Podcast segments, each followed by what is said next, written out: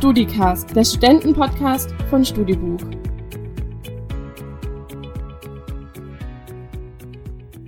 Ich mach mal den hier und äh, sage herzlich willkommen zu Folge 24 eures Vertrauenspodcasts. Ich glaube, das ist er in diesen Zeiten tatsächlich geworden. Wir schreiben den 15. April 2020. Ihr hört den Studicast und mein Name ist Daniel Jakob. Heute ist alles anders als sonst, nicht wegen Corona und sowas, das kommt gleich noch, aber heute ist auch noch eine Kamera auf mich gerichtet, in die ich jetzt mal ein zeitloses Peace richten werde. Und äh, warum die da steht, das darf ich euch gerade leider noch nicht erzählen. Aber dass die da steht, das macht uns bei äh, Studibuch sehr glücklich und wir freuen uns, euch bald mehr darüber berichten zu können. So Leute, der Tag ist jetzt auch schon wieder drei Osterhasen alt. Ähm, das passiert leider und das passt ziemlich ins Bild von Ostern 2020, oder? Dass ich heute damit angefangen habe, nacheinander diese Osterkörbe zu vernichten. Aber ich habe über Ostern, so wie ihr das von mir kennt, auch wieder viel Zeitung gelesen und äh, möchte euch jetzt gerne präsentieren die Top 3 Meldungen, die es leider nicht auf die Titelseiten geschafft haben. Platz 3. In Tschechien ist es seit gestern wieder erlaubt,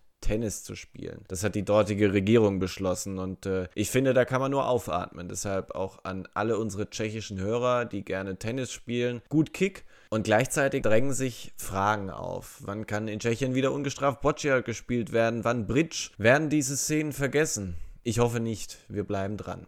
Platz 2. Ein katholischer Pfarrer hat im US-Bundesstaat Michigan zur Spritzpistole gegriffen, um trotz der Pandemie Osterkörbe von Gemeindemitgliedern zu segnen. Die Gläubigen konnten am Ostersamstag dann mit ihrem Auto vor die Kirche St. Ambrose bei Detroit fahren, wo dann der Segen verspritzt wurde. Finde ich toll, kreativ, dickes Lob. Ähm, da soll mal einer noch sagen, man kann von den Leuten beim Spring Break nichts lernen. Ne? So, und jetzt Platz 1. In der Stadt Linden in Hessen musste vergangene Woche ein Hähnchenverkäufer seinen mobilen Wagen schließen aufgrund einer Auflage des Ordnungsamtes dort. Im äh, 9 Kilometer entfernten Polheim durfte der gleiche Anbieter seinen Wagen allerdings geöffnet haben und Speisen verkaufen. In Germany we call that einheitliches Vorgehen. So, und damit möchte ich äh, meine kleine Wochenchronik auch schon beschließen und zu meinen ersten beiden Gästen kommen. Ich hatte euch ja vor dem langen Osterwochenende dazu aufgerufen, macht doch mal wieder irgendwas, das ihr schon lange nicht mehr oder noch gar nie gemacht habt. Und äh, falls ihr da immer noch auf dem Schlauch steht, hätte ich was für euch mach doch mal ein Mixtape. So wie Annemarie und Lina, die ich jetzt herzlich begrüßen darf. Die beiden haben nämlich in der Corona-Krise viel Zeit zusammen verbracht, weil sie unter einem Dach wohnen und äh, ja auch einiges an Leerlauf hatten, so wie wir alle. Aber was machen kreative, coole Medienköpfe in so einer Situation? Ja, genau. Entweder äh, ganz viele Corona-Folgen für ihren Podcast oder sie hauen ein ganz neues Konzept raus und der Name ist Programm. Bleibst daheim. Und damit herzlich willkommen, ihr beiden. Annemarie, wir kennen uns ja schon ein Weilchen. Du warst schon mal bei uns im Podcast. Lina, wir noch nicht. Deshalb fange ich mal mit dir an. Kannst du unseren Hörern mal erklären, was sich hinter Bleibst daheim verbirgt? Ihr macht ja Videos, habt eine Playlist auf Spotify. Also ihr habt ja irgendwie da ganz schön viel aufgefahren. Ja, das stimmt. Bleibt daheim an sich ist, glaube ich, ein Projekt, das viele als Podcast sehen würden. Wir nennen es aber Mixtape, weil wir auf eine echte Kassette mit einem echten Kassettenrekorder aufnehmen. Und zwar spielen wir da hauptsächlich gute Laune Songs drauf und äh, erzählen zwischendrin ein bisschen Quatsch, der diese gute Laune hoffentlich auch nach außen trägt und dem einen oder anderen Lächeln aufs Gesicht zaubert. Ähm, weil wir aber kein richtiger Podcast sind, äh, läuft das Ganze auch auf unserem Instagram-Account als IGTV. Da kommt immer einen Tag dann die Folge online und den Tag drauf das Making-of, das uns zeigt, wie wir diese Folge aufnehmen, damit man einerseits versteht, dass wir wirklich auf Kassette aufnehmen und andererseits auch noch das hört, was wir zwischen den Aufnahmeknopfdrückern noch für Quatsch machen. Und ab und zu haben wir dann eben auch äh, Gäste dabei, die ihre Themen und Musik mitbringen. Und das Ganze verpacken wir dann auch immer in Video und Ton. Und ich glaube, warum das Ganze so viel ist, auch noch mit Playlist dazu, das liegt eher daran, dass Annemarie äh, ein Mensch ist, der, wenn sie Sachen anfängt, die auch immer komplett aufzieht und dann richtig zusammenbringt, äh, zu Ende bringt und, und äh, auch zusammenbringt und hat sie zusammengebracht. ähm, und ich bin jemand, der sich für sowas sehr schnell äh, begeistern lässt. Deswegen hat das, glaube ich, so gut und fast irgendwie groß geklappt. Annemarie, wie entstand denn diese Idee? War das reine Langeweile oder hattet ihr schon länger mal irgendwie geplant, was zusammen zu machen? Also tatsächlich entstand das alles so ein bisschen durch Zufall. Ich habe ein PR-Paket geschickt bekommen und da war der Kassettenrekorder drin. Und dann habe ich Lina ganz stolz gezeigt, wie ich äh, damals aus dem Radio quasi Songs auf Kassette aufgenommen habe. Und wir haben dann ähm, Apache aufgenommen auf die Kassette, weil wir es mal ausprobieren wollten und haben das irgendwie so ein bisschen lustig anmoderiert und haben uns gefreut, wie lustig das alles klingt und haben es auf Instagram geteilt und da kam es tatsächlich auch gut an und haben eine Umfrage gemacht, ob sie mehr davon hören wollen und das Feedback war durchaus positiv. Ich glaube, es hatten vielleicht zehn Leute geklickt, nee, lass mal, aber sonst waren die alle Feuer und Flamme fürs Projekt und wir dann auch und deswegen haben wir angefangen, ganz viel Quatsch auf Kassette aufzunehmen. Und natürlich auch guten Content und Songs. Ihr habt schon erwähnt, ihr habt eine Playlist, ihr habt hin und wieder Gäste da, die dann eben auch ihre Lieblingslieder mitbringen, aber die ist ja echt schon abenteuerlich und ihr habt ja da auch echt viel reingepackt. Wer von euch ist denn der große Alexander Markus-Fan? Ich glaube, das Schöne an der Playlist ist, dass durch unsere verschiedenen Gäste und Themen echt irgendwie für jeden und jede Stimmung was dabei ist. Man kann mit uns lachen und tanzen, aber auch weinen, wenn man nicht in so guter Stimmung ist. Ähm, und dann sofort weiter tanzen natürlich. Ähm, ja, und der große Alexander Markus bin, bin dann wohl ich. Aber man muss auch dazu sagen, dass es von Alexander Markus zu jeder Stimmung ein Lied gibt und auch zu jedem Thema ein Lied gibt. Und deswegen schauen wir schon, dass wir, oder ich schaue immer, dass wir da schon ein Lied von ihm mit reinbringen. Und Lina und ich bringen ja jeweils immer ein Lied auf jeden Fall von uns mit rein. Äh, und meine Wahl ist dann halt meistens Alexander Markus. Und das Intro kommt von ihm. Das hat er inspiriert, ja. Ja, deswegen also wir müssen eigentlich Alexander Markus mit der, der ist einfach Teil von Bleibst daheim. Ja, der gehört zu uns. Was habt ihr denn in dieser Zeit über euch, aber auch so übereinander gelernt, seit ihr dieses Projekt macht? Also man muss ja sagen, Lina und ich studieren schon ein bisschen länger zusammen oder haben zusammen studiert im Bachelor. Ähm, also dreieinhalb Jahre kennen wir uns auf jeden Fall schon und Lina wohnt auch seit zwei Jahren jetzt bei mir. Also wir kennen uns durchaus gut und wissen auch, was der eine kann, der andere nicht kann und so weiter und so fort. Und tatsächlich war ich überrascht, wie diszipliniert wir das Projekt durchgeführt haben, weil was war ja wirklich so eine Schnapsidee vor ein paar Wochen, wo wir gesagt haben, komm, lass das mal machen. Und dann haben wir tatsächlich eigentlich jeden Tag in der Woche ein Video rausgebracht auf IGTV, außer sonntags. Und da war ich tatsächlich überrascht von uns, dass wir da so durchziehen. Und ich war auch selbst von mir überrascht. Und was ich, was ich persönlich gelernt habe, ist, auch mal Aufgaben abzugeben, weil ich bin tatsächlich so eine Person, ich will alles selber machen und ich mache eigentlich auch immer alles selber, weil ich der Meinung bin, dass wenn ich es alleine mache, wird es halt auch am besten, weil ich weiß, was ich kann. Aber wir haben uns richtig gut aufgeteilt und ich bin froh, dass äh, Lina dabei war und mir halt auch mal gesagt hat, so ist es besser oder hat ihre Ideen noch mit eingebracht und hat tolle Texte geschrieben und ja, einen richtig schönen Redaktionsplan immer erstellt und die Folgen gut vorbereitet. Also ich glaube, alleine wäre das nur halb so gut geworden glaube, wir haben auch generell uns nochmal vor Augen geführt, wie gerne wir uns gegenseitig haben und wie froh wir auch sind, dass wir uns in dieser Zeit haben und dass wir trotzdem, dass wir nicht nur hier zusammen in Quarantäne stecken, sondern jetzt auch noch jeden Tag Stunden an diesem Projekt gemeinsam arbeiten, uns auch immer noch was zu erzählen haben und immer noch gemeinsam lachen können. Ja, wir verstehen uns tatsächlich trotzdem noch. Ja. Obwohl wir seit wie vielen Wochen jetzt hier schon zusammen sind. Vier, ja. Und jeden Tag. Krass. Ja, schönes Projekt. Ich glaube, das wird durchaus transportiert, dass ihr euch sehr gut versteht, immer noch. Jetzt habe ich aber gehört, dass ihr bald aufhört.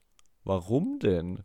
Ja, wir finden es auch ein bisschen traurig, aber tatsächlich ist es der Plan, weil wir das Projekt ja so ein bisschen aus der Not heraus oder aus der Langeweile fast heraus in der Quarantäne gestartet haben und es eigentlich auch so ein Quarantäne-Projekt sein soll, der in dieser Zeit anderen auch ein Lächeln ins Gesicht zaubert und uns irgendwie beschäftigt hält. Außerdem wird vielleicht dann in Zukunft der Name Bleibst daheim nicht mehr ganz so gut passen, wenn wir dann doch wieder mehr raus dürfen. Aber wer weiß, vielleicht vermissen wir das Projekt ja oder andere Leute vermissen es auch und dann fällt uns bestimmt mal wieder irgendwas Verrücktes ein. Bestimmt fällt uns da was Verrücktes ein. Aber, und das sollte man ja auch nicht verschweigen, ihr habt ja noch den ein oder anderen hochkarätigen Gast, mit dem ihr produziert. Wer ist denn beispielsweise am Samstag bei euch zu Gast? Also man muss sagen, wir haben wirklich ganz, ganz tolle Gäste eingeladen und wir haben eigentlich nur, wir haben nur Gäste eingeladen, die tolle Menschen sind, die tolle und schöne Sachen, Sachen machen. und die wir persönlich auch sehr gerne haben, weshalb wir natürlich gerade die ausgesucht haben. Und wir haben über ganz, ganz viele verschiedene Themen auch schon geredet. Also wir hatten zum Beispiel über Morgenroutine geredet, den 5 am Club, dann haben wir über Geburtstage während der Quarantäne geredet, haben so ein paar Tipps gegeben. Dann haben wir, worüber haben wir noch geredet? Über Kehrwochen, Hass und Liebe, Maultaschenliebe. Wir haben mit einer Drag Queen gesprochen. Wir haben auch mit einem Prince Charming Kandidaten über die LGBTQ Plus Community. LGBTQ, ja. Dann haben wir, jetzt haben wir noch ganz tolle Gäste. Also wir haben zum Beispiel auch über Essen geredet, übers Kochen allgemein. Dann reden wir noch mehr über LGBTQ+. Ja. Also wir sind Fotografie wird ein Thema. Genau, wir sind ganz multikulturell unterwegs. Und unser allerletzter Gast für die letzte Folge mit Gast wird Daniel sein vom Studicast. Also falls ihr ihn gerne nochmal hören möchtet, dann schaltet bei uns nochmal ein. Und wir wollen so ein bisschen über Studicast reden, aber wir versuchen auch so ein paar Privatdinge von ihm rauszufinden. Also wer da noch privat was von ihm erfahren will, sollte auf jeden Fall bei uns reinhören. Also, wer schon immer mal wissen wollte, was ich für eine Schuhgröße habe oder was mein Lieblingsdiddle ist, der schaltet am besten ein, beziehungsweise schaut euch auf jeden Fall auch mal die alten Folgen an. Ist sehr unterhaltsam. Ihr Lieben, vielen Dank, dass ihr meinen Alltag und auch den Alltag von vielen anderen über diese Krise erhellt habt. Das hat Spaß gemacht mit euch, mit diesem Projekt und ich bin gespannt, ob da mal wieder was von euch kommt. Ich bin eigentlich sehr optimistisch. Ja, da sind wir auch gespannt auf jeden Fall. Freut uns sehr zu hören und wir hoffen, dass euch da draußen und dir die nächsten Folgen auch noch gefallen. Auf jeden Fall. Wir haben noch ein paar im Petto auf jeden ja, Fall. Aber ja. wir hoffen, dass wir nicht mehr so lange hier drin sitzen müssen. Ja. Und danke, dass wir bei Studicast dabei sein durften. Ja, vielen, vielen Dank. Viel Spaß mit der Folge. Tschüssi. Tschüss. So, wir gehen jetzt von Stuttgart nach Salamanca, aber irgendwie doch wieder zurück. Schwer zu erklären. Wie jedes Semester haben auch zu Beginn des diesjährigen Sommersemesters einige Studenten ein Auslandssemester angepeilt. Unter ihnen Luisa, mit der ich jetzt spreche.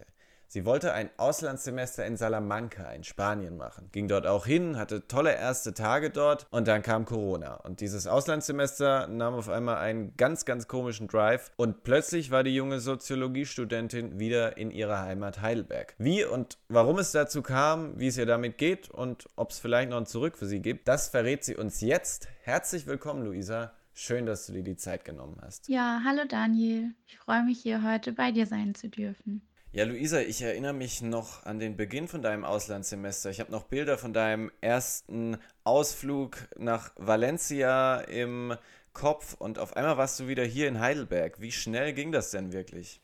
Genau, also das ging tatsächlich so schnell, wie es aussah. Donnerstags haben wir die Meldung von der Uni bekommen, dass der Unibetrieb auf weiteres erstmal schließt. Freitags hat Spanien den Notstand ausgerufen und die Regelung eingeführt, dass Gastronomien schließen müssen ab 0 Uhr von Freitag auf Samstag quasi. Wir waren dann von Freitag bis Samstag in Valencia, haben dann allerdings samstags die Meldung bekommen, dass ab Montag die Ausgangssperre ähm, verhängt werden soll und man eben nur noch zum Supermarkt und zur Apotheke darf und ansonsten in seiner Wohnung bleiben soll und eben auch der Reiseverkehr innerhalb vom Land eingestellt werden soll, was uns mit die größte Sorge bereitet hat, weil wir dann eben auch nicht wussten, ob wir überhaupt noch zum Flughafen kommen, falls wir zurückfliegen wollten. Deswegen haben wir dann entschieden, okay, ähm, wir gucken, dass wir sonntags irgendwie zum Flughafen kommen, sind über Nacht von ähm, Valencia nach Salamanca zurückgefahren. Ich habe dann nachts um vier einen Flug nach ähm, Deutschland zurückgebucht,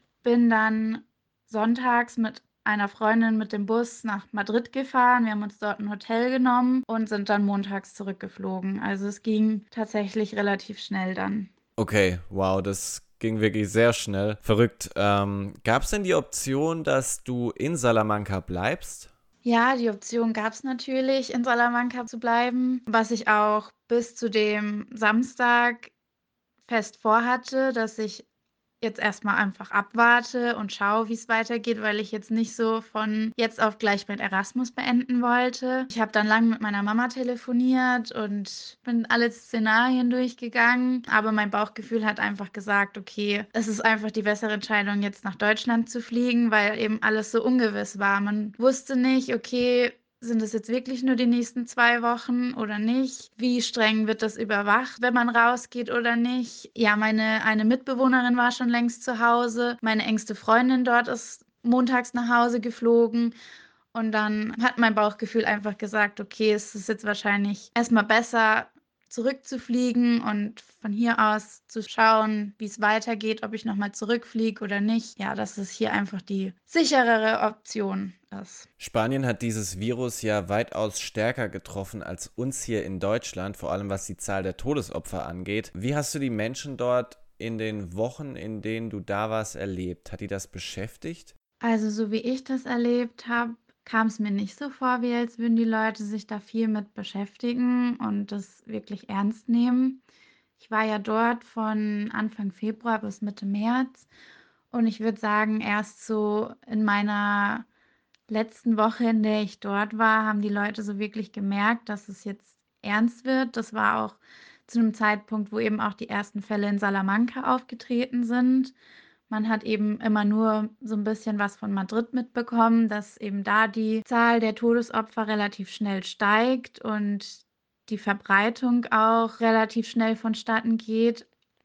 Aber jetzt so bei mir in Salamanca habe ich das gar nicht so wirklich mitbekommen. Eben erst in der letzten Woche, wo man dann eben auch gesehen hat, dass die Leute anfangen, Hamsterkäufe zu betreiben und ähm, ja auch so das Miteinander ein bisschen anders war, dass eben nicht mehr so viele Leute auf den Straßen waren und dass die Leute sich auch ein bisschen mehr aus dem Weg gegangen sind und so weiter. Genau, aber bis zu dem Zeitpunkt kam es mir eher so vor, wie als würden die das dort noch nicht so wirklich ernst nehmen. Wie geht's jetzt für dich weiter? Gibt es noch ein Zurück oder war es das wohl endgültig mit dem Auslandssemester in Spanien?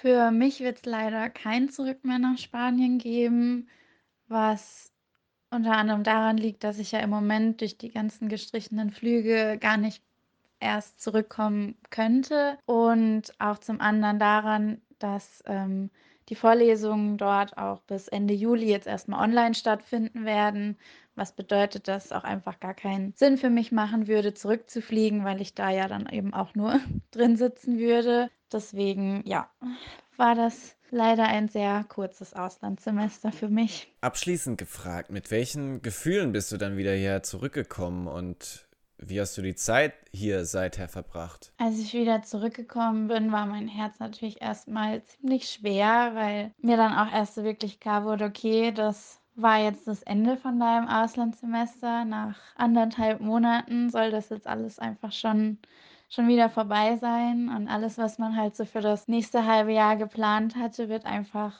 so nicht stattfinden. Und dann kommt eben noch dazu, dass das jetzt auch für mich die letzte Chance war, also noch ein Auslandssemester in meinem Bachelorstudium unterzubekommen. Das heißt, die Chance war jetzt damit dann auch dahin. Ähm, ja, das hat einen zunächst natürlich erstmal enttäuscht. Aber auf der anderen Seite bin ich natürlich auch super froh, dass ich jetzt wieder bei meiner Familie sein kann. Gerade in so einer seltsamen Situation, wie wir sie im Moment haben, ist es einfach schöner, wenn man irgendwie bei seinen Liebsten sein kann und nicht in einem fremden Land ganz weit weg. Trotzdem wünsche ich allen, die gerade weit weg von ihrer Familie sind, ganz viel Kraft, ihr steht das durch. Genau, aber ich bin, wie gesagt, froh, dass ich die Entscheidung getroffen habe, zurückzukommen. Seitdem ich wieder da bin, habe ich meine Zeit eigentlich damit verbracht, viel zu kochen, weil ich mich gerade an einer 30 Tage Vegan Challenge ausprobiere. Dann versuche ich natürlich auch ein bisschen Sport in meinen Alltag irgendwie zu integrieren, ab und zu mal einen kleinen Spaziergang zu machen. Dann habe ich glücklicherweise noch die Möglichkeit, einen Kurs, den ich in Salamanca angefangen habe, von hier aus weiterzuführen. Das werde ich dann auch auf jeden Fall machen. Und ja, ansonsten ähm, zieht meine Mama gerade um. Das heißt, da bin ich natürlich auch gleich mit eingespannt worden, als ich wieder hier war. Ganzen Kisten packen, Sachen von A nach B bringen, genau. Also langweilig wird es mir auf jeden Fall nicht. Das ist schön zu hören und auch schön, dass du mit dieser ganzen Situation, die so schwierig ist, so positiv umgehst. Und äh, ja, vielleicht erfüllt sich ja der Traum Salamanca irgendwann dann doch noch. Und bis dahin wünsche ich dir erstmal, dass du gut durch diese Zeit kommst und hat mich sehr gefreut, dass du deine Erfahrungen heute mit uns geteilt hast. Vielen Dank, Daniel, dass ich bei dir am Podcast sein durfte. Es hat mich wirklich sehr gefreut. Und ja, ich wünsche dir äh, alles Gute und bleibt gesund. Danke dir, Luisa. Mittlerweile haben wir es schon nach 0 Uhr, wenn ich diese Worte jetzt spreche. Deswegen muss ich schon gestern sagen, am 15. April wurden die ersten Lockerungen seitens Bund und Länder beschlossen. Schulen machen ab Anfang Mai wieder sukzessive auf. Großveranstaltungen bleiben hingegen bis 31. August untersagt. Der Einzelhandel darf bis zu einer Größe von 800 Quadratmetern wieder öffnen. Restaurants und Cafés bleiben weiterhin geschlossen. Wie werden diese Signale in der Gastronomie aufgenommen? Darüber möchte ich jetzt sprechen mit Lisa. Sie betreibt das kleine, aber feine Café Zimtschnecke in Holzbronn bei Kalf. Sie muss sich nun also auch noch etwas gedulden, ehe sie wieder Gäste in ihrem Café begrüßen darf. Schöne Grüße nach Holzbronn und äh, ja, herzlich willkommen im Studicast. Hallo Daniel. Lisa, heute wurde beschlossen, dass Restaurants, Bars, Cafés erstmal noch nicht wieder öffnen. Lediglich Mitnahme ist weiterhin möglich. Was war eure spontane Reaktion? Wart ihr enttäuscht oder sagt ihr gut, dass es so ist in Anbetracht der Lage? Dass wir jetzt weiterhin nicht öffnen dürfen, kam nicht sonderlich überraschend, weil keiner von uns hat gedacht, dass es am 20. April einfach von einem auf den anderen Tag wieder heißt, alles wieder auf Normalzustand. Und uns ist es in dieser Situation gerade auch relativ, ja, nicht recht, aber wir wissen einfach nicht, wie wir trotz Hygienemaßnahmen verhindern sollen, dass sich Menschen einfach anstecken. Das ist nun mal einfach sehr wahrscheinlich.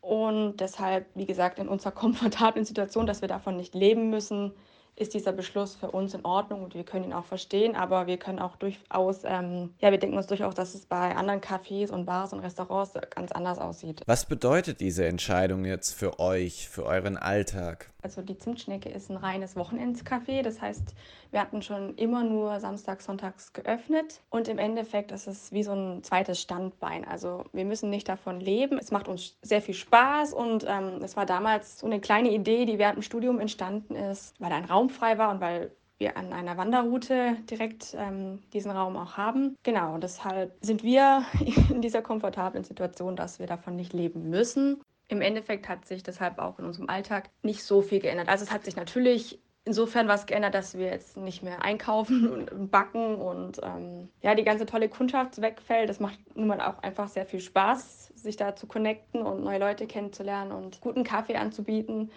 Ähm, ja, aber wir arbeiten unter der Woche ganz normal weiter in unseren Jobs und ähm, hoffen jetzt einfach darauf, dass wir diesen Sommer irgendwann noch wieder öffnen dürfen, also ganz regulär öffnen dürfen. Du hast es ja bereits erwähnt, die Krise, die dauert jetzt schon ein Weilchen an. Wie habt ihr seither die Zeit verbracht und äh, konntet ihr die Zeit vielleicht sogar fürs Café nutzen? Die Zeit, die wir jetzt schon äh, schließen mussten, haben wir im Endeffekt finde ich, relativ gut und kreativ genutzt. Also wir haben uns zum Beispiel jetzt Gedanken gemacht, wie wir den Außenbereich gestalten und ähm, haben jetzt am Wochenende auch die Zeit, das alles umzusetzen, weil es im Sommer doch relativ eng wurde im Café und alle Tische wurden rausgetragen und im Endeffekt war das ein sehr fröhliches Gewusel und deshalb sind wir jetzt dabei, den Außenbereich auszubauen mit Palettensofas und ähm, hoffen, dass es dann dieses Jahr noch in Benutzung kommt. Für uns ist es ähm, keine wirkliche Krise, sondern eine Chance, die Zeit zu nutzen, das Café weiterzuentwickeln, um dann